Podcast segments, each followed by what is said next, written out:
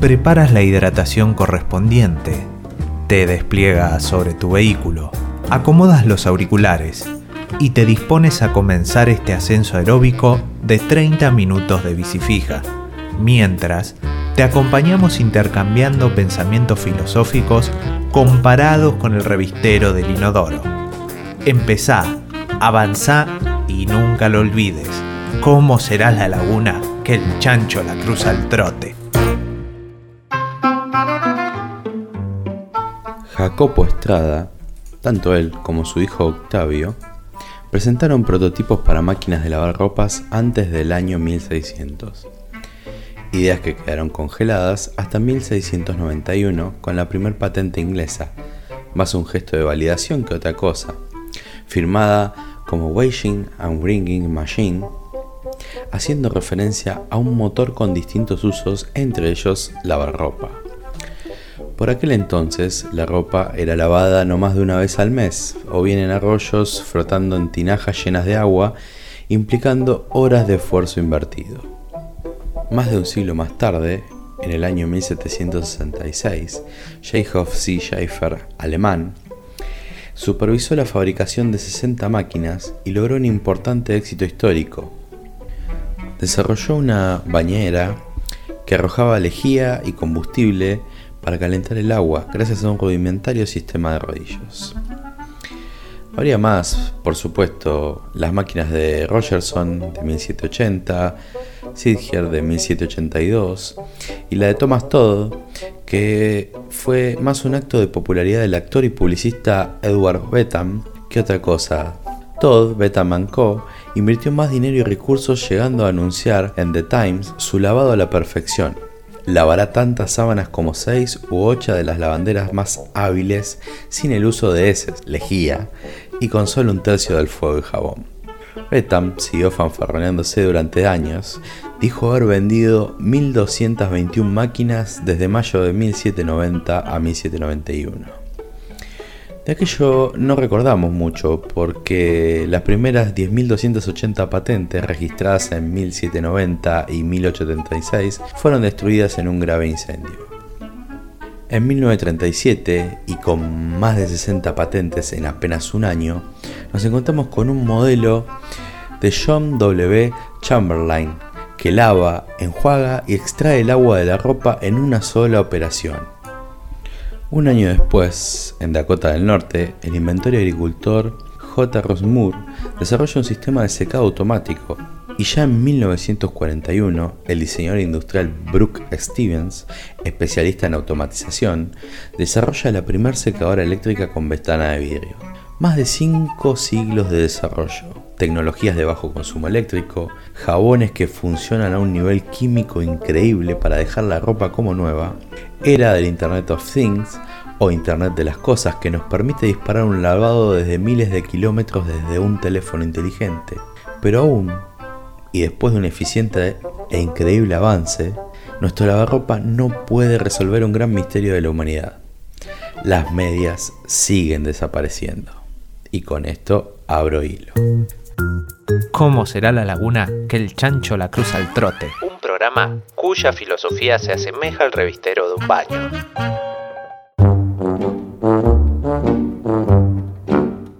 Interesantísimo la historia de lavarropa. Sí, igual viste que. Ahí está bien que eran los años 1700, pero era como que. Así como los autos se miden en unidades de caballos de fuerza, esto se medía en unidades de lavanderas. De lavanderas. sí, sí, no. Eh, lejos estaba de verse la ley Micaela en ese entonces. En los cuadros de la época están las lavanderas en el río lavando. ¿Qué es la lejía? Eh, la lavandina, ¿no es? No sé, no.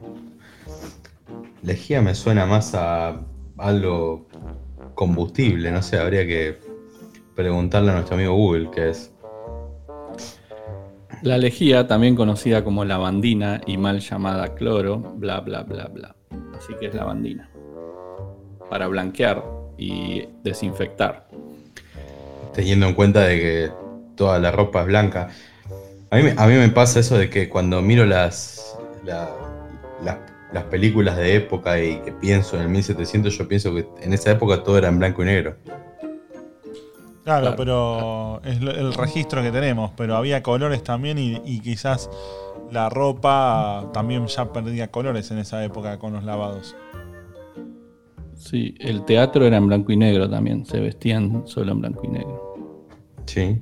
Después vino el teatro a color. Esto va, va con la teoría de las empanadas, ¿no? Que todo tiempo pasado eh, fue mejor. Que había empanada de carne, jamón y queso y pollo. Y, hoy, bien. y hoy nos dividimos. ¿Eh? A mí me gustan las nuevas empanadas, los nuevos gustos de empanadas. Hay uno de eh, pollo con salsa de verdeo y crema que están muy buenas.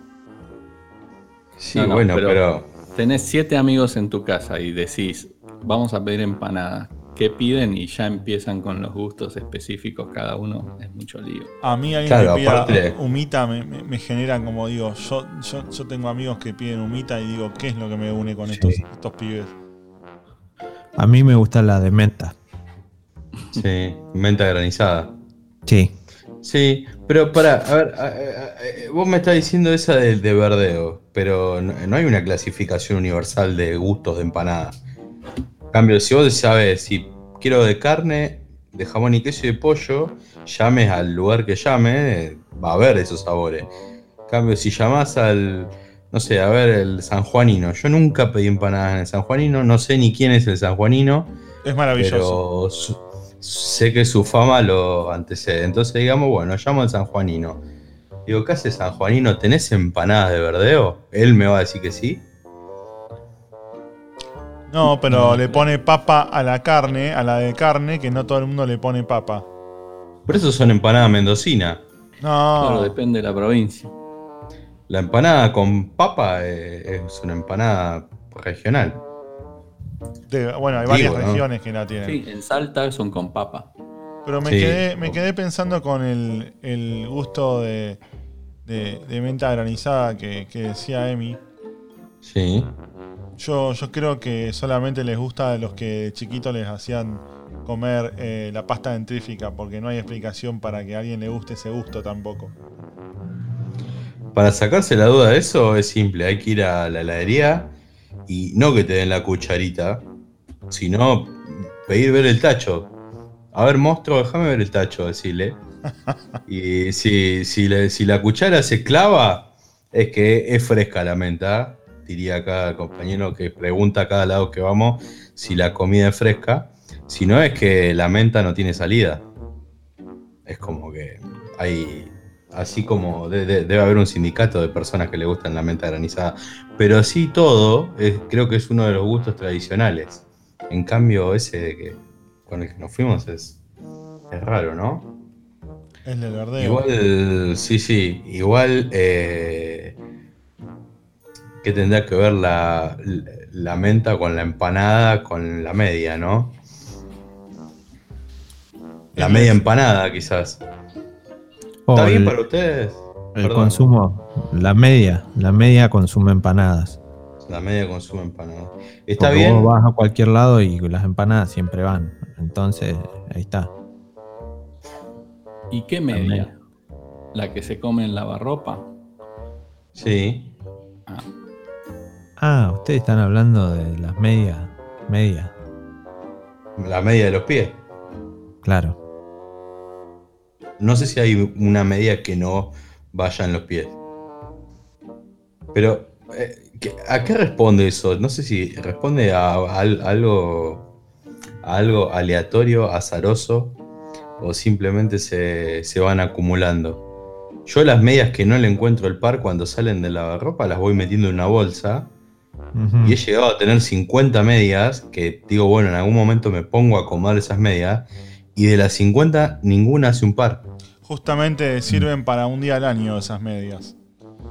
Hay un día que es el 3 de marzo, el 21 de marzo, perdón, que es el Mm. día que se usan medias distintas. Es justamente una forma de, de recordar a los, a- bueno, por, por los chicos con síndrome de Down. Eh, la forma de recordarlos y homenajearlos es poniéndose una media distinta. en cada pie. Eh, Sí, está bien. Es esa Yo fecha. hago eso más de una vez por semana. Encuentro unas que más o menos tiran a un tono parecido. y Claro, eh, eso, eso iba a decir, pero eh, ¿por qué somos tan estructurados de que tenemos que usar una media igual a la otra? ¿Cuál, eh, qué, qué es lo que cambia? Porque eh, Yo entiendo. tre- tres veces desarmé el lavarropa. ¿Sí?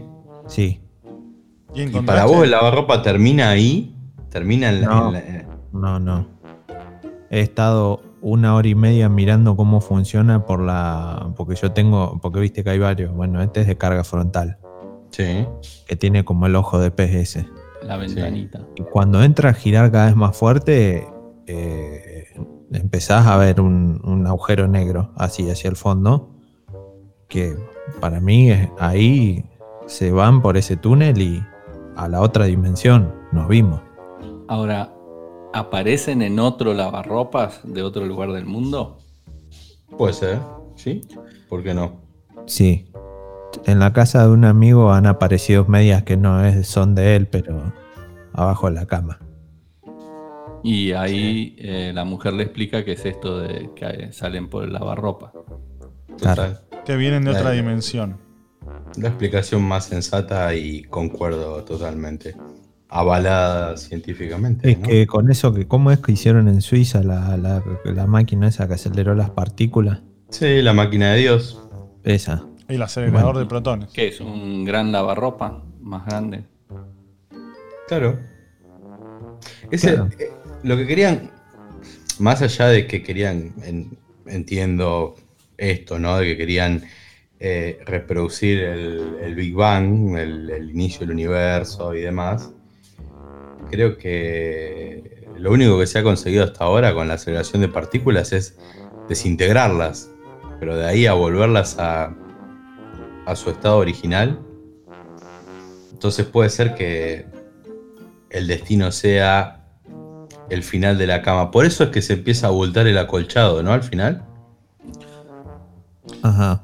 Eh, justo ese punto para mí es una tragedia porque si el acolchado se sale de, de la punta no puedo dormir y tampoco da en medio de la noche ponerme a hacer la cama. Entonces ya es una noche perdida. Hay, hay, una, ca- hay una cama que usan en unos lugares. eh, Con lo que, que vos decías eso de que volver a su estado original, Sí. tenés- ahora me cierran un par de cosas porque yo he comprado medias en la Sí. calle sí. y las puse a lavar una vez y nunca volvieron a su estado original. Yo creo que vos te compraste una media talle 40 y volvieron a un 35, ¿no? Eso, Más eso, eso podría ser una, una buena explicación al viaje del tiempo, ¿no? Retrocede unos cuantos años hacia el pasado. Eso pasa mucho hoy por hoy con quienes se compran diciendo resuelvo los problemas quizás de un monoambiente con un lava seca ropa, que dicen listo, lava y seca, y de verdad meten una, una ropa quizás para talle 40 y se llevan un talle 20, te diría, porque no lo saben usar y de golpe te encoge toda la ropa. Pero ¿cómo aprendes a usar un lavarropa? De vuelta, hay un... No, un lava seca ropa. Sí, pero vamos a quedarnos en el lavarropas porque el secarropas me parece que es un mundo aparte. Sí, pero es todo en uno. Eh, sí, sí, pero... Eh, eh, Es una buena pregunta, es tan buena la pregunta que yo se la hice al Rasta, al vecino de arriba. Sí.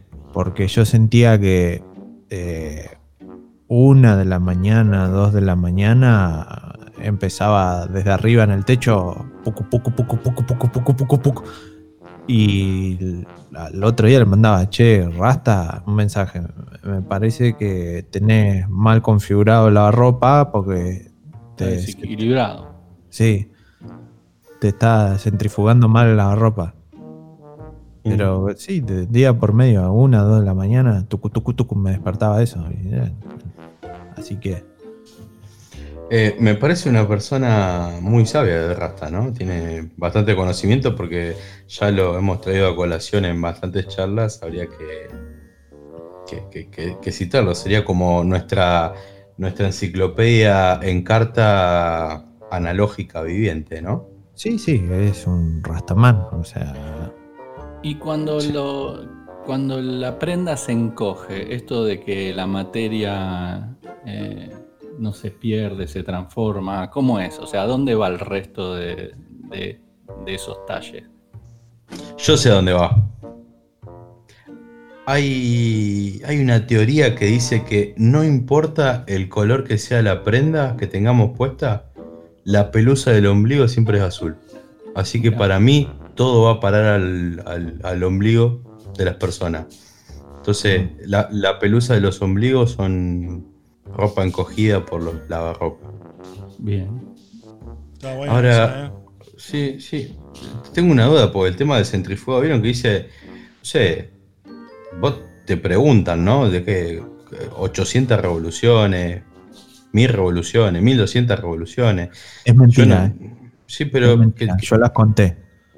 sí, pero tiene Sí. que ver con las revoluciones con las que tenés que meter los cambios en el auto. No, no, no. En teoría es con la velocidad que gira el tambor. Yo las conté y es mentira. No, no, dan, no son 800 revoluciones por minuto. Mm.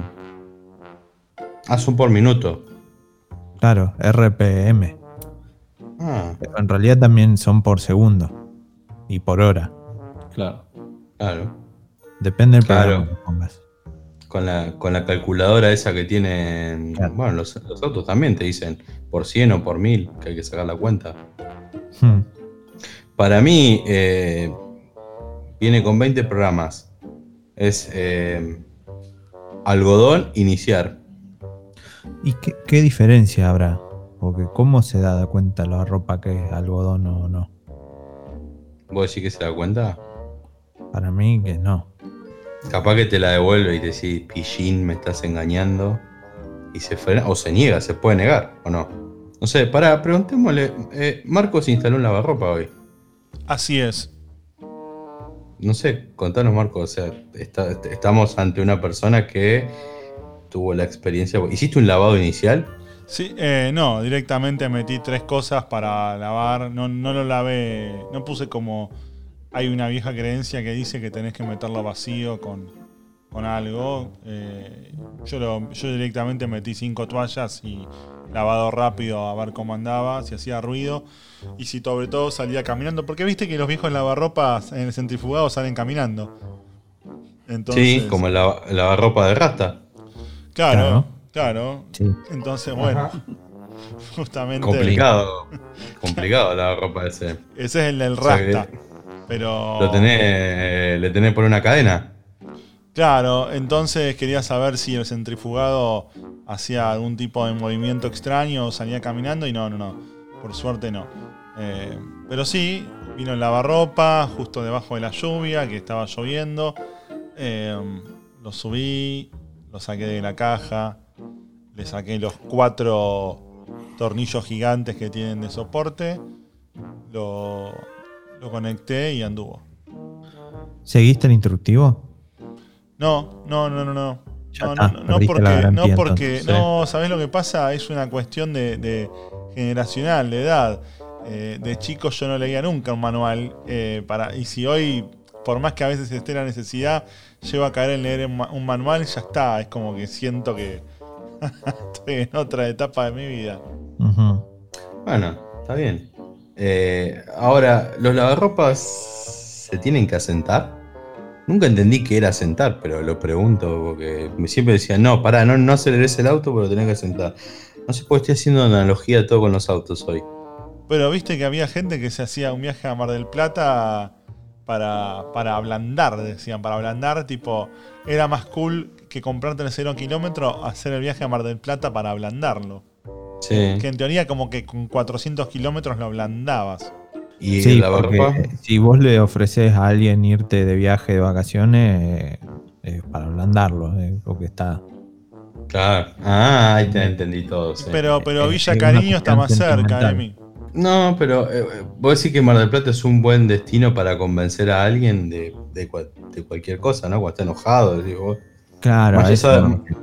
Sí, sí, porque el, el- para, el, para el cariño me imagino que no hay que ablandar nada, ¿no? Ya está todo blando. Al San- contrario, San Nicolás me parece un buen destino para eso. Más cerca. pero San Nicolás es un destino religioso.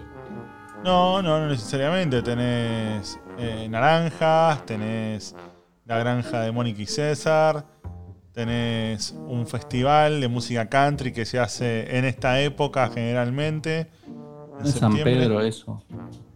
San Pedro, sí, tenés razón, San Pedro. Está. Bueno, eh, son santos los dos. es, eh, Está ahí, está la, antes. la- la- la mitad del nombre lo cumple. como- ¿Por qué en Estados Unidos usan medias para poner los regalos de Papá Noel? Es verdad. Sí, y de diferentes tamaños también. Y hasta viene con ¿No los colores de ahí, ¿No chupetines. será ahí que usan las que desaparecen de nuestros lavarropas y les aparecen a ellos, Eh. entonces las usan para Navidad? Ahí, la- ahí lo tenés, fueron más pillos, ¿eh? Le dieron un, un mejor uso que guardarlas en la bolsa de... Es la bolsa de la esperanza, ¿no? La bolsa esa donde van a parar todas las medias que, que perdemos. Que perdemos su compañera, ¿no? Porque, Esperando que en- vuelvan alguna vez. sí. Podés Bueno. hacer pelotas de trapo también. O títeres. Pero ya no usan, los chicos no usan pelota de trapo, ni títere de trapo. Hoy todo con la, todo con la compu. ¿Cómo mete un trapo en la compu? Ahora me quedo. Disquetera. Sí, pero ya di- disquetera tampoco se llama. ¿Por qué ahora no se, no se tapa más la amigos que computadora? tienen, que tienen eh, trapos en la compu. O, sí, ¿En forma, en, forma de, ¿En forma de archivo o en forma de, de algodón? de extensión JPG. Ah, No se tapa más la compu ni se le pone un filtro antirreflex al monitor. sí. No, lo, lo del monitor lo puedo entender por la tecnología, cambió de más. Pero ese, ese filtro que se ponía de color amarillo, más si en la oficina fumaban, era como el. el- era el, el- el- el reparo de la nicotina voladora, eso. Eh, ¿No? ya, ya por suerte, bastantes personas que incluso que fuman que no lo hacen delante de la computadora porque saben que. Que, que- lo jode. Bueno, pasa que también cambiaron algunas épocas. Hoy el teclado no es la computadora y en algunas épocas el teclado era la computadora también, ¿no? O yo descubrí que en el teclado hay un- un- una granja viviendo más o menos. Sí. Está bueno Sí. porque está de moda ahora el tema este de los globulitos, los probióticos y todas estas cosas. Lo haces ahí en el teclado. Sí, Volvemos al mismo tema. Siempre volvemos al mismo tema y volvemos al orgánico. Bueno, Todo, todo. el lavarropas usa jabón y uva, eh, componentes orgánicos, lava, todo tipo. ¿Por qué? ¿Para qué sirve el tercer, el tercer agujerito que tiene ahí donde pone uno los detergentes y las cosas? Yo no uso ninguno de los tres. ¿Y qué ah, vos le metés adentro con la ropa, con el cosito. Yo le pongo adentro la ropa con el cosito, tal cual. Ah, ¿Y servirá para ensuciar la ropa también? ¿Cómo haces? Le tiras tierra ahí, le agrega suciedad. Claro. Y claro, porque es como esto de la, la teoría de, de la obsolescencia programada. Si la ropa no se ensucia, no tienen como con qué lavarla.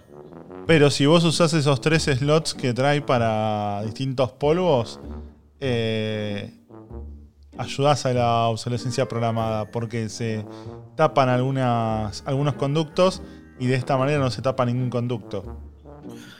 El otro día me confesaron que había que hacerle un lavado de vez en cuando con vinagre. Ajá, mira. No sé, para sacar Hay un eh, hay ¿Con la una ropa adentro o sin la ropa? No, no, sin la ropa, sin nada. Bueno, le de- puedes meter una le puedes meter una- unas verduritas para reutilizar el vinagre, pero digo, te sale ya mezclado, saborizado y encima desinfectado. Hmm.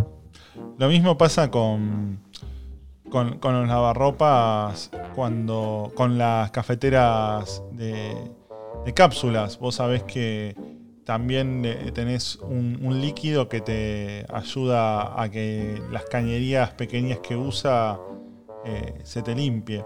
No me acuerdo ahora el nombre del líquido, pero De- descalcificante se es llama. exactamente, muy bien.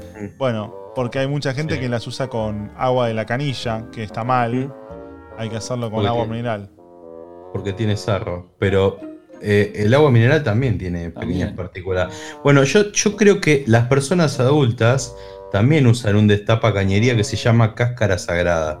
Yo le pongo eh, cola de caballo al mate. Mm, también, también cumple la función de tapa cañería. Sí. Interesante, ¿eh? Eso depende del plomero, cómo quiera destapar la cañería. Y sí, y depende de la distancia que tengas del baño. Sí, sí, sí, tal cual. Ahora el tema de... Hay, hay temas que de- vamos, somos recurrentes, ¿no? Es como que las cápsulas lo, lo tenemos ya asimilado y metido el tema de la cápsula, ¿no? No, me estaba acordando justamente porque eh, es algo que también hay que tener cuidado con, con el tema de- de- del agua y de lo que trae el agua y el agua que se le pone para que trabaje el dispositivo.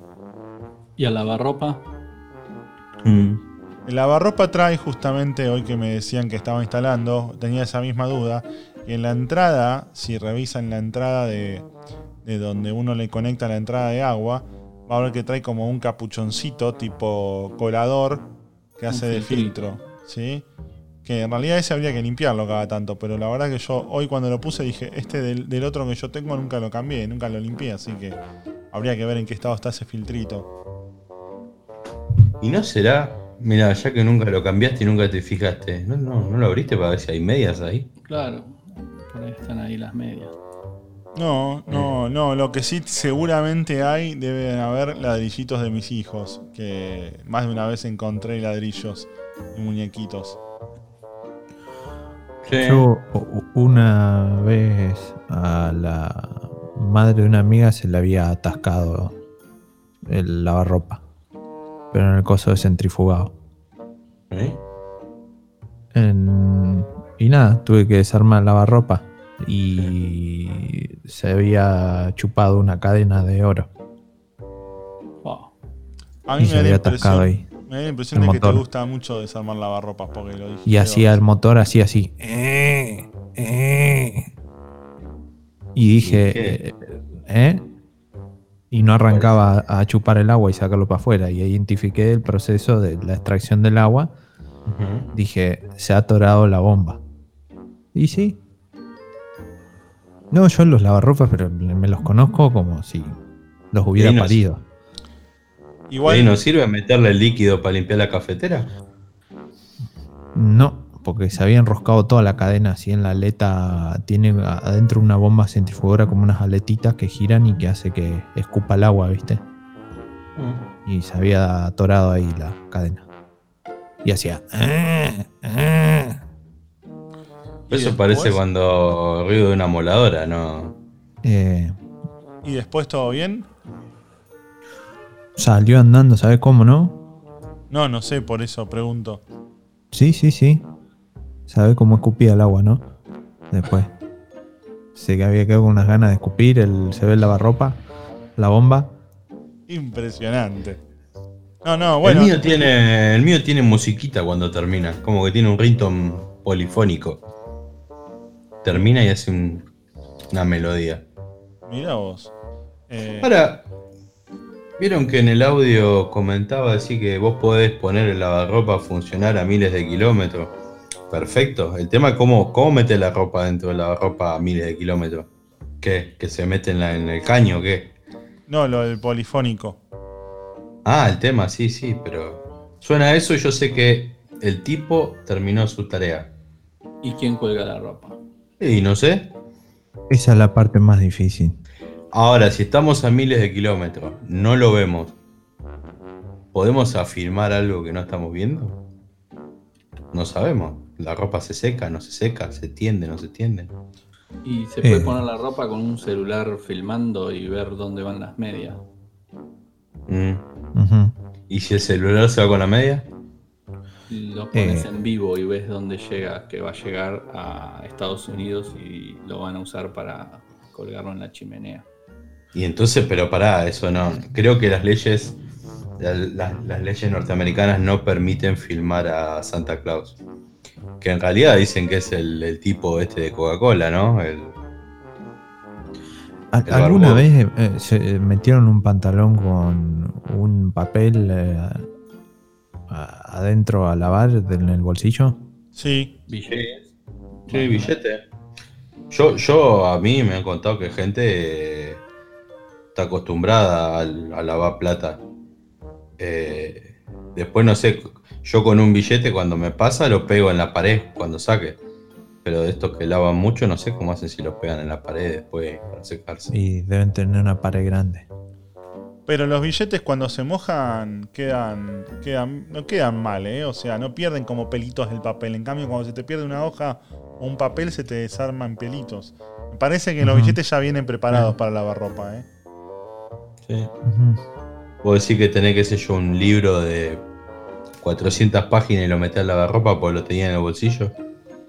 Y, y- y algo le pasa al libro, pero en cambio los billetes no. Pero ese es el jabón que es inteligente hoy en día y di- sabe diferenciar. Ah, eh, bueno, es buen dato ese, Nacho. Eh. Puede ser, puede ser que el jabón ya tenga chip, ¿no? Sí, sí, sí, que, que- que reconozca y sobre todo que, que- que deje con un, con un color eh, que no de- llegue a decolorar lo- los de alta denominación, tipo los de 1000, que si llega a tener algún efecto adverso que sea con los de baja denominación. Yo creo que ya hacen ese análisis. Que es, que es como un título de nobleza a la alta denominación. Es el señor billete. Igual siempre que pasa algo así es un billete grande, nunca es uno bajito. Eh. No, ojo que la monedita se mete por los rinconcitos. Yo no sé cómo pasa por los agujeritos eso, pero lo que está girando ahí siempre de ese ruidito es una monedita. No, pero hay gente que... Bueno, Nacho no usa billetera, así que seguramente algún billete a lavarropa se le fue. Sí, más de una vez. Pero Nacho, Nacho maneja divisa electrónica. ¿Cómo? Eh, Na- Nacho maneja divisa electrónica. Ah, Él, él dice, monstruo, después te pago. Ya es, eh, eh, es dinero virtual. Es una. Después pasa y le pagarán en algún momento. Mm, es un- fue una. Y que le- pero el dinero, ¿cómo dinero? Lo saca del agujero negro de Sí. la ropa. Sí, planchado y todo ya. Muchos años antes de las criptomonedas ya existía eso. Sí, El dinero virtual. sí. La libreta de almacenero. Era como una. Era como una wallet.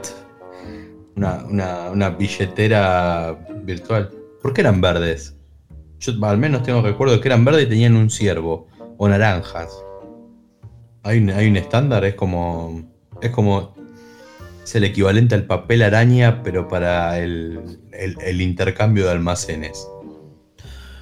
Una vez un, eh, me olvidé un billete de dos pesos eh, adentro en un pantalón y nada, lo saqué al billete así cuando lo puse a secar estaba redespeinado Mitre. Se ve que el centrifugado lo... Sí. Y bueno. Bueno, me iré a pensar a ver dónde están las medias. ¿No? Y fíjate, ¿vos no dormís con ella? Habría que hacer un sitio web para publicar las medias que te quedan, así a ver Mm. si alguien. Un encuentro internacional de medias, ¿no? Sí, encontrá Claro. tu media. Claro. eh, yo les quiero Medias que buscan medias. Hay sistemas Sí. operativos que que ya vienen con eso, Nacho, ¿eh? ¿Sí? Un match, match de medias. Donde una media machea, compatibiliza con otra. Ahí está, match de medias. Sí. Pero depende, depende porque con qué pie diste el primer paso. Ahora, eh, eh, debe estar por llegar otro tipo de lavarropa, porque fíjense ustedes que eh, lo que se usaba antes para lavar la ropa ahora lo usan de instrumento musical y los Sí. tambores de lavarropa que utilizamos hoy comúnmente que tienen agujeros los están utilizando para macetas o para lámparas. Mm. O Para sea mí que- lo van a usar. Para mí lo van a usar de casa.